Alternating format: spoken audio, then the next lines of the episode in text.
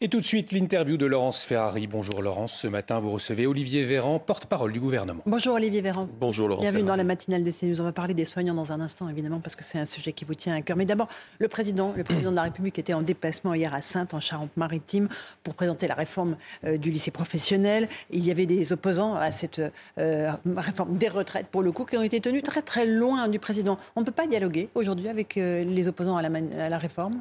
Le président euh, n'a eu de cesse que de dialoguer avec les opposants à la réforme, y compris lors de, certains déplacements. Qu'il y a une sécurisation d'un périmètre autour du déplacement du président de la République, c'est tout le temps en fait, hein, pendant une crise sociale ou en, en, dehors de la crise sociale. Le bruit, c'est pas la démocratie?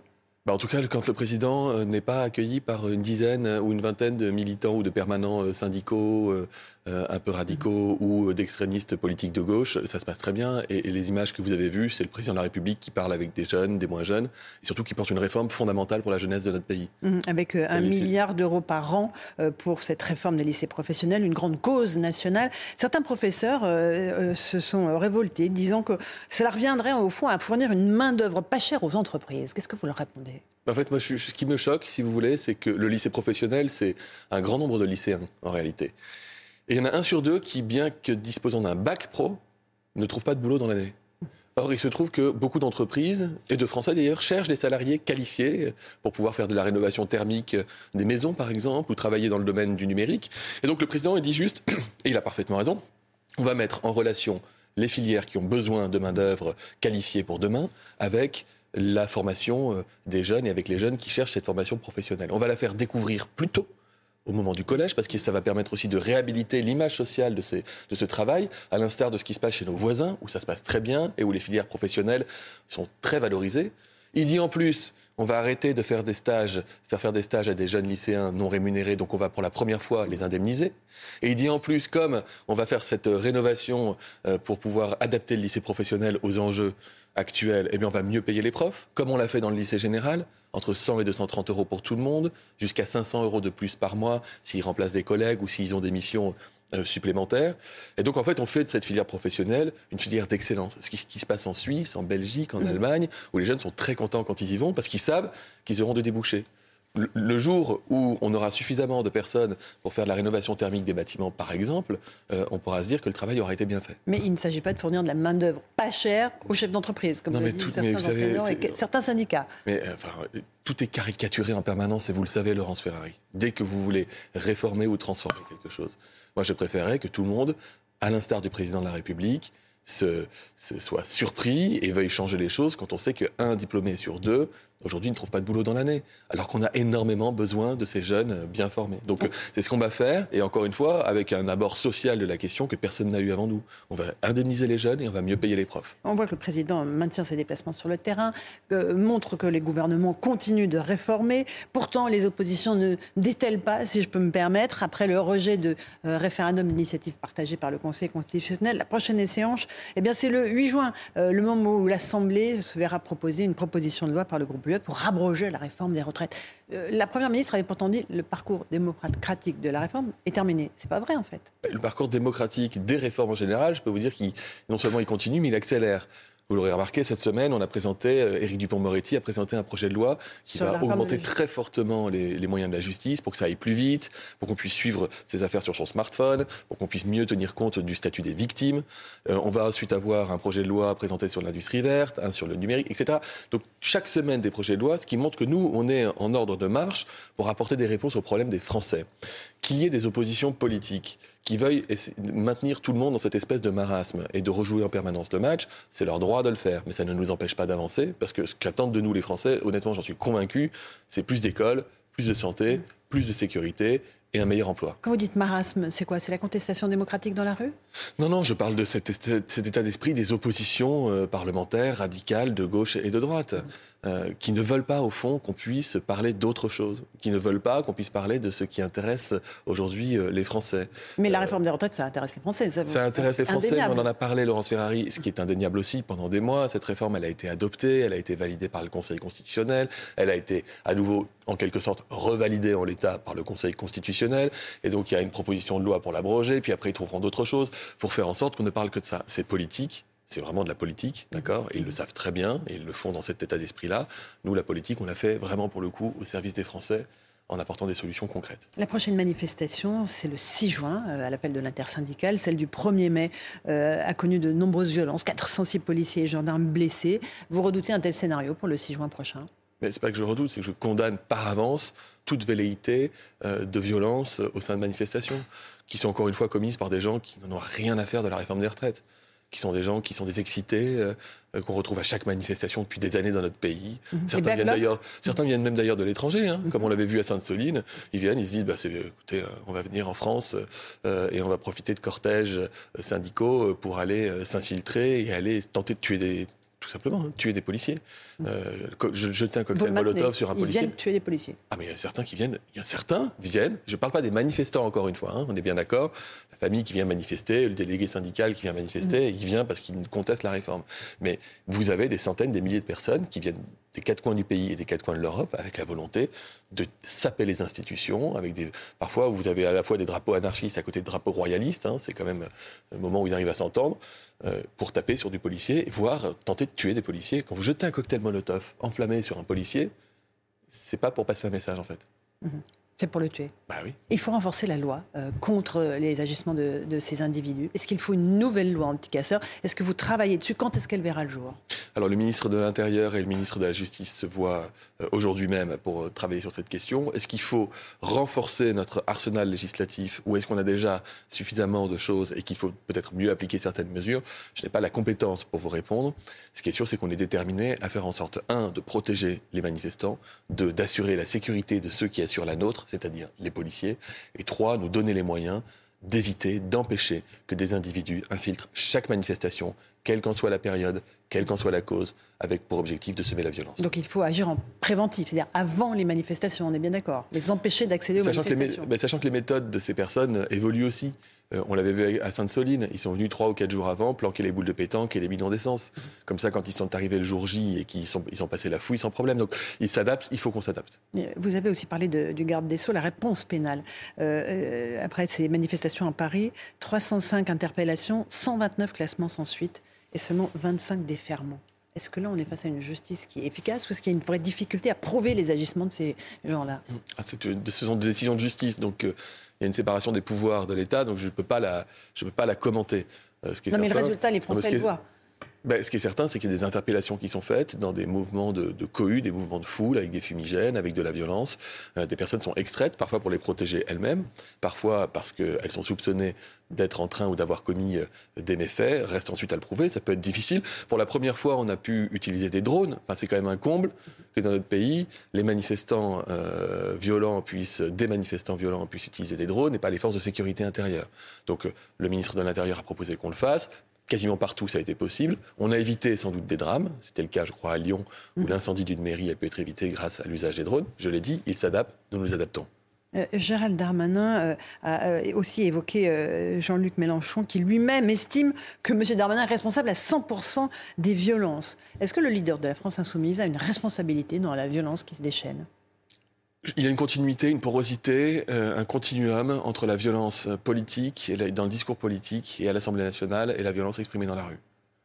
Euh, quand vous légitimez le recours à la violence sociale, vous avez une part de responsabilité. Je ne dirais pas qu'il est à 100% évidemment responsable, mais il a une responsabilité, il le sait qu'il y a ces violences, et finalement, il considère que c'est un, mal pour un bien, puisque la cause qu'il sert, c'est une cause révolutionnaire. Et que la révolution, et d'ailleurs, vous voyez que tous ses amis sont sans, arrêt en train de, à qui de se reconnaître de Robespierre, à qui parler de la prise de la Bastille, et qui n'ont pas été des moments euh, d'une grande douceur euh, dans l'histoire de notre mm. pays. Donc, euh, cette légitimation de la violence, qui est de l'apanage d'une extrême gauche qui a opéré aussi une, une mutation idéologique, il faut la condamner. Bien sûr, parce que quand les Français voient que leurs élus, une partie de la, classe politique est violente, verbalement, voire physiquement, euh, elle se dit que finalement tout est permis. Ben non, on est en République, on peut manifester librement, on peut avoir la liberté d'expression et d'opinion, mhm. mais la violence ne fait pas partie des libertés publiques. Mais Gérald Darmanin euh, a provoqué une crise diplomatique avec euh, l'Italie hier en fustigeant la première ministre Giorgia Meloni, dont il estime qu'elle est incapable de gérer et régler les problèmes migratoires sur lesquels elle a été élue dans la péninsule italienne. Est-ce que c'était le moment de faire cette déclaration alors que l'Europe doit rester unie face à l'enjeu de l'afflux migratoire? Je préfère cette image d'unité européenne et, euh, cette image. que les déclarations de votre non, non, collègue je, je, préfère parler de l'unité européenne et, de, et de l'Italie, qui est notre deuxième partenaire économique, et qui est, avec qui on a une relation de fraternité et qui, voilà, chacun. Mais vous, vous auriez prononcé ces mots-là?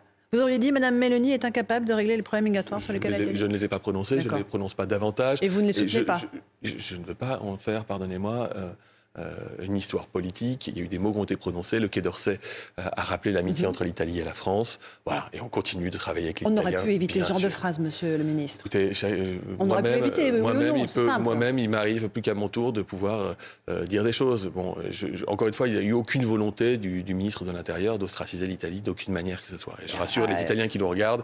Et, c'est le, député C'était quoi la volonté, d'une ville très Italie-friendly, parce que de Grenoble, où il y a une forte communauté italienne qui vous le dit, les Italiens, on discute, ils adorent la politique, mais ils assument les choix qu'ils ont faits et ils veulent qu'on les laisse assumer leurs choix. Et ça tombe bien. parce qu'on n'a pas l'intention de faire autrement. Donc ça tombe pas au bon moment, effectivement. Euh, la France connaît elle aussi un afflux de migrants qui viennent en grande partie d'Italie.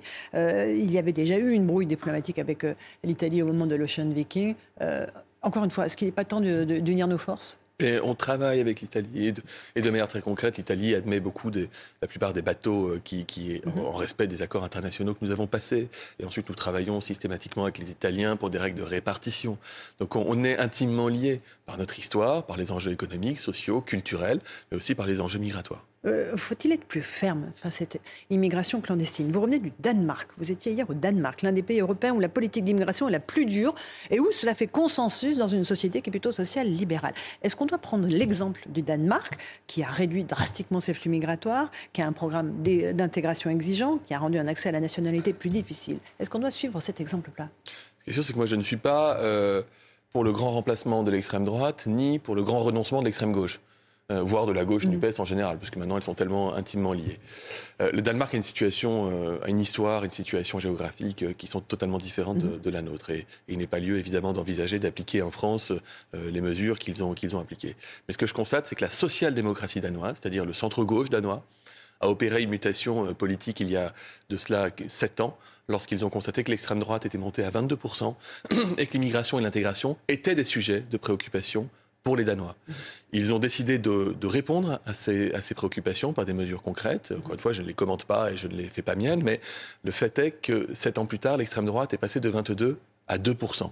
À 2%. Donc moi, je combats l'extrême droite politiquement. Je suis un grand démocrate. Mon engagement en politique, il s'est créé contre l'idée de l'extrême droite. Et donc, parfois, pour combattre l'extrême droite, il faut aussi être capable euh, de parler à ceux qui ont peur et à qui l'extrême droite ne vend que de la peur et jamais de solution. donc, c'est ça que je suis allé voir. Et encore une fois, ce qui est intéressant, c'est que c'est la gauche danoise qui l'a fait. Cette gauche qui siège d'ailleurs avec les socialistes au Parlement européen. Euh, moi, j'ai dit à mes, mm. à, mes, à mes, collègues danois, si vous avez parlé de ce que vous mettez en place euh, avec les gens avec qui vous siégez au Parlement européen, non, c'est pas, c'est pas le sujet. Mm-hmm. Encore une fois, on doit prendre à bras, à bras le corps tous les problèmes qui préoccupent les Français. Et donc, il y a les inégalités sociales qui est un sujet de préoccupation. Il y a la question de la transition écologique, qui est une vraie préoccupation, et pouvoir l'achat, et il y a la question de l'immigration. Et de l'intégration. Je rappelle qu'il y a un projet de loi qui doit être présenté euh, à l'automne. Mhm. Euh, au-delà même de la question de ce projet de loi qui est bien nécessaire et utile et efficace, on, doit, on ne doit pas hésiter à parler avec les Français de ce qui aujourd'hui les percute, les perturbe, euh, parfois leur fait peur. il faut pouvoir avoir cet espace de débat. Mais une mesure, par exemple, une mesure que vous gardez de, ce que vous avez vu au Danemark, toute peine de prison, même avec sursis, empêche définitivement l'accès à la nationalité danoise. On prend?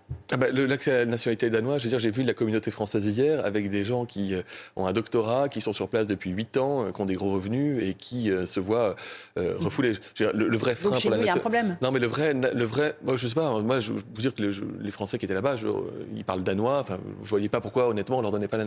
Figurez-vous, pour avoir la nationalité danoise, il faut passer un test. Hmm. Et pour la petite histoire, euh, un tiers des députés ont réussi ce test au Danemark. Donc euh, ils, ont, ils mettent la barre sans doute trop haut. Non, ce qui est intéressant, c'est que, un, ils ont dit à la population, vous estimez que c'est un problème, on l'entend. Hmm. Voilà. Nous, on ne considérait pas que c'était un problème, mais vous le dites que c'en est un. Donc on va en discuter entre nous, on va en débattre, et on va faire en sorte que on, comprenne pourquoi c'est un problème. Et les Danois leur ont dit, l'immigration pour nous, c'est pas un problème de, racisme, de xénophobie, c'est un problème de, de pérennité de notre modèle social.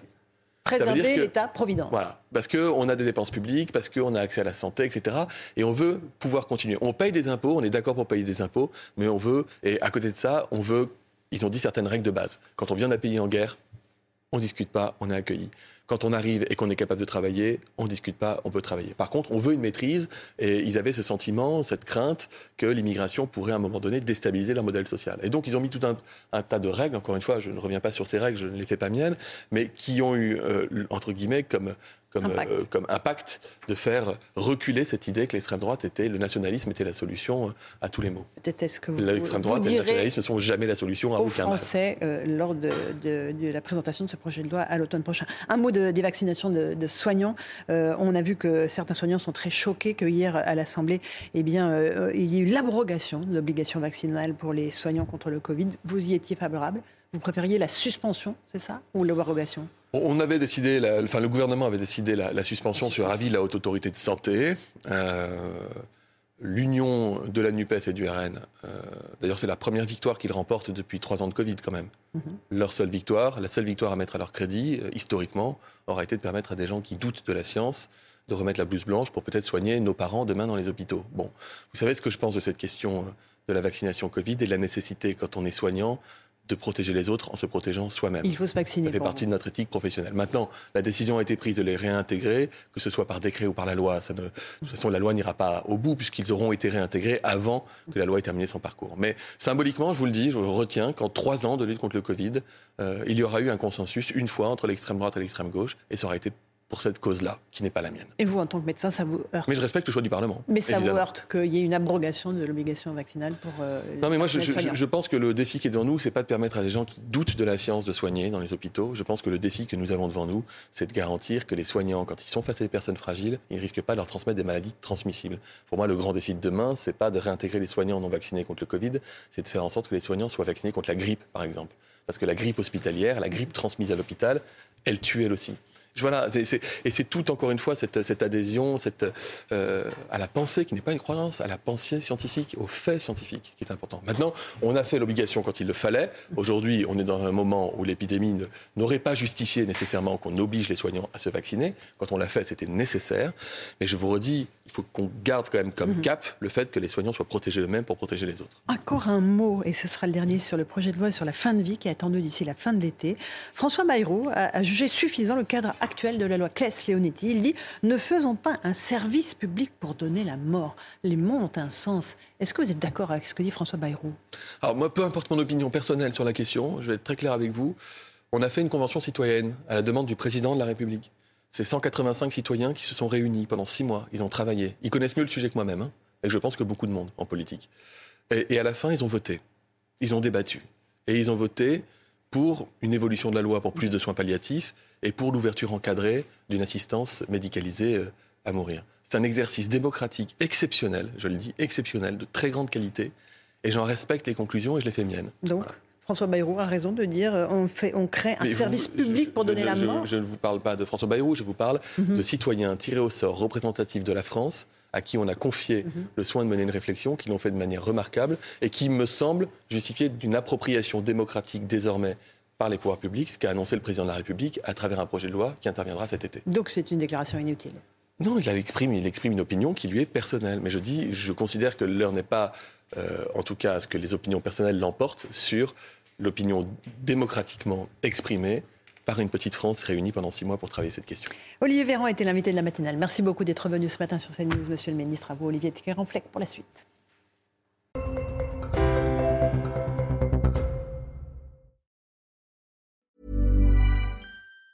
Planning for your next trip? Elevate your travel style with Quince. Quince has all the jet-setting essentials you'll want for your next getaway, like European linen, premium luggage options, buttery soft Italian leather bags, and so much more and it's all priced at 50 to 80% less than similar brands. Plus, Quince only works with factories that use safe and ethical manufacturing practices. Pack your bags with high-quality essentials you'll be wearing for vacations to come with Quince. Go to quince.com slash trip for free shipping and 365-day returns.